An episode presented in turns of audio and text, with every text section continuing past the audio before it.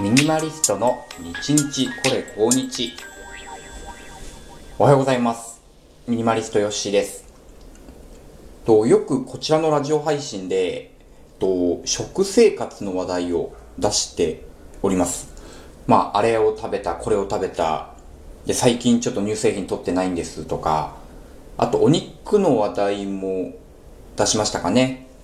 の牛が出すゲップの中に、まあ、メタンガスが含まれていてでそれが、まあ、地球温暖化ガスに値あのになるために、まあ、牛を飼いすぎると、まあ、工場で二酸化炭素を出すのと同じ効果が出てしまうと、まあ、そんな話をしました。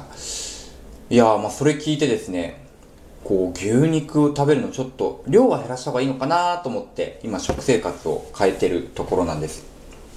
でまあその食生活の中でですね今悩みがありましてまあ今日ちょっとその話をしたいんですけどもまあどういうことかっていうとですねこう自分が食べたいもの要は美味しいものを食べたいっていう気持ちとあと、体にいいものを食べたい。まあ、ダイエットに近いですかね。こう、日々美味しく食べながら、まあ、かつ、まあ、生活習慣病とか、何かのリスクを高めるようなものはあまり食べないようにしたい。かつ、その地球環境ですね。環境保全に役立つものを食べたい。役立つっていうか、こう、そ、こう助長しないものを食べたいというなんかこう希望がですねなんかね和え物のように混ざってですね頭の中でくるくるするわけなんですね。これは美味しいけど明らかにあれやなと。これすごい二酸化炭素排出しちゃうしすごいこういろいろ手間暇かかってしまっていてもう少しシンプルな方がいいんだろうなとかね、まあ、あとはもうストレートにまあ、最近ロカボっていうのが流行ってますけど、まあ、ローカーボですよね。こう、炭水化物系は抑えた方がいいんだろうな、とかね。かこれやるとね、かなり食べれないものが増えるんですよ。まあ、美味しい美味しくないは自分の舌の好みなので分かりやすいんですけども、例えばロカボで言えば、まあ炭水化物を減らすわけですよね。お米、小麦系ですよ。は白いものですよね。うどんとか、ご飯とか、パスタ、まあ、全粒粉じゃないパスタ、パン。そういったものを、まあ、控えましょうと。減らしましょうという考え方ですね。で、まあ、違うものに置き換えていくと。で、次に、環境って面で言うと、えー、肉系を控えた方がいいとなると。えー、まあ今、牛肉の話題を出しましたけども、まあ、牛肉を筆頭に牛肉、羊肉、豚肉、あと魚と鶏が同じぐらいっていうのを僕初めて知ったんですけどね、魚、鶏の順か。はい。で、この辺りを控えた方がいいと。で、これ足し算すると、どうなるかっていうとですね、こう、あれですよ。何かつ、何かつ、何みたいな。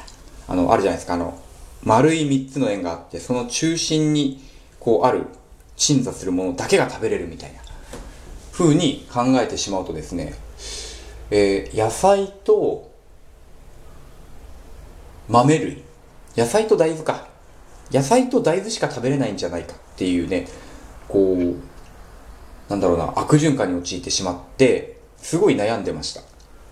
で最終的にこう自分の逃げ工場としてですね外食はよしとしようみたいな風にしたんですね。本当にあの外食でこれをクリアできるとこないですね。野菜と大豆だけの店みたいな。まあお客さんあんまり来ないでしょうし。そう。で、結局どうなるかっていうと、もう家で、あ、その、もしそのルールで食材を買うと、家で買えるものがほとんどなくなるので、もう外食ばっかりになるっていうね。うん、これは意味ないなーって悩んでるのが今朝です。はい。どうしようかなーっつって。まあ特に一人暮らしなんで、今日からでもすぐ変えれるんですよね。じゃあこれ買うようにしようとか、これ買わないようにしようっていうふうに決められるんですけど、こうこの程度の問題っていうのがすごくね難しいですね。ああで今ちょっと考えてることを今4つぐらい頭に浮かんでるんですけど、まあ、ちょっとその話をしますね。まず1個目は、えっと、炭水化物については、えー、少し減らしましょうと。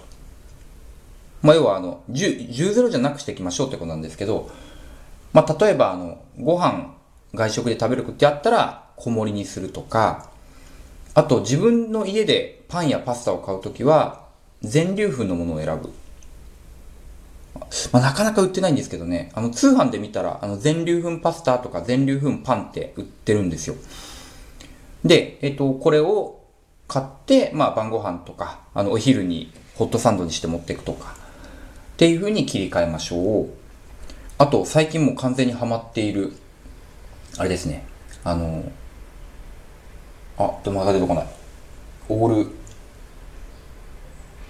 オールフードじゃなくて オートミールだ。オートミールを、えー、電子レンジでですね、水と混ぜて少し温めるとあのお米みたいになるんですね。あの、米農家さん怒りそうですけど、こんな食感じゃないっていうかもしれないです、お米みたいになるので、えっと、オートミールを主食にご飯を食べる。うん、これで、えっと、健康部分ですね、を確保しつつ、あと美味しさも楽しめると。まあ、お米2杯でも1杯でも美味しいものは美味しいので、はい。そこを確保したいです。はい。まずこれ1個目ですね。で、2個目がお肉に関しては、えっ、ー、と、優先的に鶏肉とお魚を食べる。まあ、食べなくてもいいです。うん、ないならないでいいし、あ、もし選ばなきゃいけないとか選ぶとなったら、鶏、魚、あと卵か。鶏、魚、卵を選ぶ。で、えー、牛と豚、羊は後回し。だけど、バーベキューとかだったらまあ食べます。食べれないわけじゃないので。だ少なめにしていこうってことですね。少しずつ少しずつ。で、まあこういう話をまあ、知人とかにもしていこうことですね。で、えっ、ー、と、乳製品は、まあ牛から、乳牛から取れるので、乳製品は、まあ自分では極力買わないようにすると。えー、牛乳を豆乳に切り替えるとか、あとチーズ系も今大豆で代替があるので、まあ今それ使ってるんですけど、まあ大豆ベースで作ってる、まあチーズのような食材を食べたいと思ってます。これはね、全然いけそうですね。豆乳も、ここ1ヶ月2ヶ月買って飲んでますけど、もう全然これでいけます。ホットケーキとかも作れます。まあ、ちょっと膨らみが弱いのがね、やっぱり味に関してはちょっと弱くなっちゃいますけど、まあ、健康重視、健康と環境重視ですね。で、三つ目がですね、これ最近知ったワードなんですけど、あの、ホールフードってご存知ですか？ホールフードまあ、要は、食材そのもののってことですね。例えばそのトマトケチャップという食材はトマトだけじゃなくてもう何十といういろんなものが入ってるじゃないですか。だから、わかるものも入ってるし、これなんだみたいなの、カタカナで書いてあるようなものもたくさんあるんですけど、そういったものは、えー、できる限り避けて、まあ、トマトならトマトそのものとか、わかめならわかめとしか書いてないようなもの、そういった食材をできれば選んでいくと。で、これできればっていうのが大事で、あの多分ね、ホールフードだけを選ぶと、食事一食用意するのにすごい手間かかっちゃうんですよね。だから私が最終的に、まあ、仕事引退して、こう自分家で料理するのだけが楽しみだみたいになれば、全然それでもいいんですけど、まあ1時間かけてご飯作るとかでもいいんですけど、今はあの、やっぱり時短 ?5 分10分で食べたいって時もあるので、まあ、そこを時短するために、まあ、化学調味料ちょっと少し入ってるものも食べようかなと思ってます。やっぱ10ゼロはね、すごいあの負担がかかりますね。うん。なんで、ホールフードがあるものは選ぶ。で、ないものについてはそのままですね。まあ、例えば何ですかね。まあ、今言ったみたいなトマトケチャップもしかり、あとは乾麺か。乾麺系。今、あの、動物性食品、動物性の原材料使ってない乾麺なんてのがあったんで買ってみたんですけど、これもやはり化学調味料ちょっと入ってるんですよね。ただ、これについては夜パッと食べたいなって時にはすごくいいので、買うようにしてます。いや少し頼ってる。ますね。はい。で、あと4つ目については、まあ、さっき言ったその黄金、黄金食材。もう野菜と大豆に関してはもう迷わず買う、食べる。うん。だからここが中心。ここは中心っていうのは変わらないですね。だから大豆と野菜を4割5割にして、で、残りを別の食材で食べていくってやる。